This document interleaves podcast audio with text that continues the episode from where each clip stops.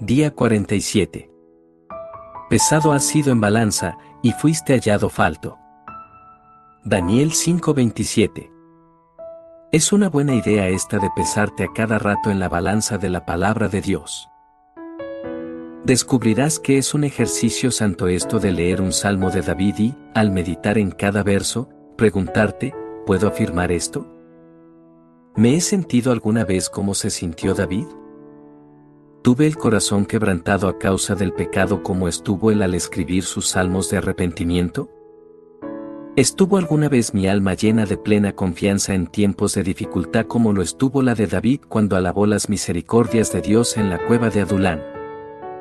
Primera de Samuel 22.1, o en los refugios de Engadi, Primera de Samuel 23.29, ¿acaso puedo afirmar que estuve brindando con la copa de salvación e invocando el nombre del Señor? Salmo 116.13. Vayamos ahora a considerar la vida de Cristo en la Biblia y, al leerla, preguntémonos cuánto hemos avanzado en ser, conformes a su imagen, Romanos 8:29. Procura descubrir si tienes la misma humildad, la misma mansedumbre y la clase de espíritu que manifestó y exhibió todo el tiempo. Por último, vayamos a las epístolas de Pablo y veamos si nuestra vida está conforme a su experiencia.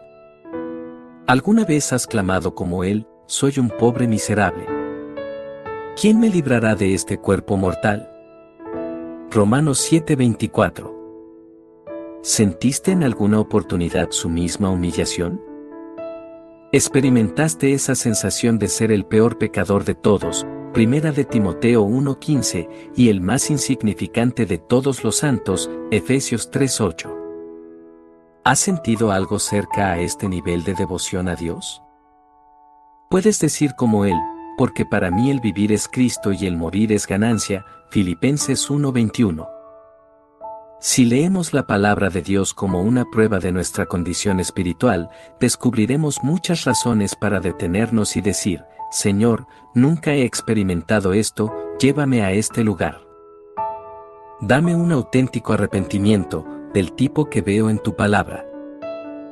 Dame una fe real y un celo mayor, infunde en mí un amor más ferviente, garantízame el don de la mansedumbre, hazme más parecido a Jesús que ya no sea hallado falto cuando sea pesado en la balanza de tu santuario, y menos que sea hallado falto cuando sea pesado en la balanza de tu juicio. Debemos juzgarnos a nosotros mismos para que no seamos juzgados y hallados faltos.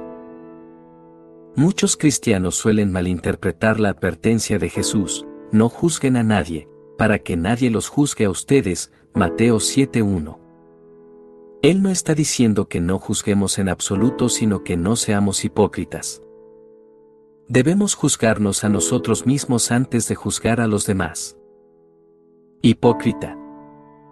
Saca primero la viga de tu propio ojo, y entonces verás con claridad para sacar la astilla del ojo de tu hermano, Mateo 7:5. El apóstol Pablo nos dice que juzguemos a los creyentes de nuestra asamblea, pero que dejemos el juicio de los incrédulos al Señor. ¿Acaso me toca a mí juzgar a los de afuera?